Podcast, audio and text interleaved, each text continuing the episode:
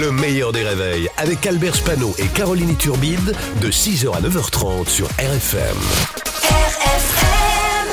Limité à 80 avec Pascal Atenza sur RFM. Bonjour Pascal. Bonjour Albert, bonjour Caroline. Salut Pascal. Alors on va commencer euh, par euh, les supporters du PSG qui ont chanté des Ouais. chants homophobes pendant près de 15 minutes lors du match PSG-OM. Oui, le gouvernement veut des sanctions contre ces supporters qui ont chanté des chants homophobes. Oui, ils feront la première partie de la tournée de Michel Sardou. Attention avec ça. Non mais vraiment, on était sur une pente Attention. tellement glissante. Boum.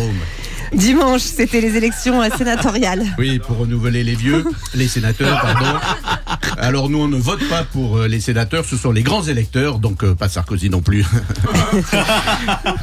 les sénateurs sont élus euh, tous les trois ans, c'est le mandat en France le plus court, hein, c'est normal, hein, ils sont élus quand ils ont euh, 80 ans. Un sénateur, ça vit quoi? De, de 3 ans, hein, c'est comme un poisson rouge. Donc c'est plus prudent de les renouveler le, le plus souvent possible. Alors Gérard Larcher devrait être élu sans problème chef euh, des vieux pour un sixième mandat, élu dans un fauteuil, enfin dans deux fauteuils. Alors que, alors que beaucoup pensaient qu'il ne serait pas élu, c'est sa petite euh, vengeance. Il le dit lui-même, euh, la vengeance est un plat qui se mange. Alors évidemment, évidemment, on oublie. oh.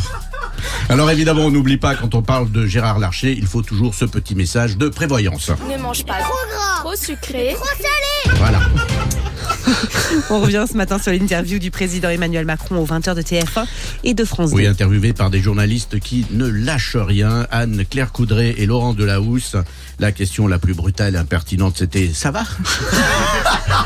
Alors, d'abord, il est revenu sur ses propos et du, du pape hein, qui souhaite qu'on accueille les migrants, Eric Ciotti en PLS. hein, mais bon, il a écouté le discours du pape. Il a bien dit qu'il fallait accueillir des migrants, mais il n'a pas dit Jacques Attali. Donc, donc ça va, c'est bon, Ça va, ça c'est bon, Ça ça va, on a de la marge.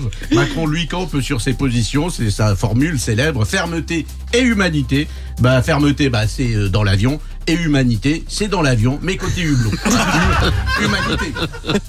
Macron qui a aussi cité euh, des grands noms de la politique. Oui, il a dit on ne peut pas recevoir toute la misère du monde, cette, cette célèbre phrase de Michel Rocard. Et puis cette autre citation les Français sont attachés à la bagnole, on aime la bagnole, et moi je l'adore.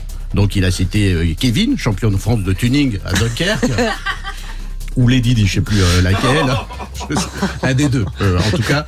Alors après le fiasco de l'essence euh, à perte, très très bonne idée d'Elisabeth Borne. C'est donc elle qui sera vendue à perte au Bon Coin la semaine prochaine.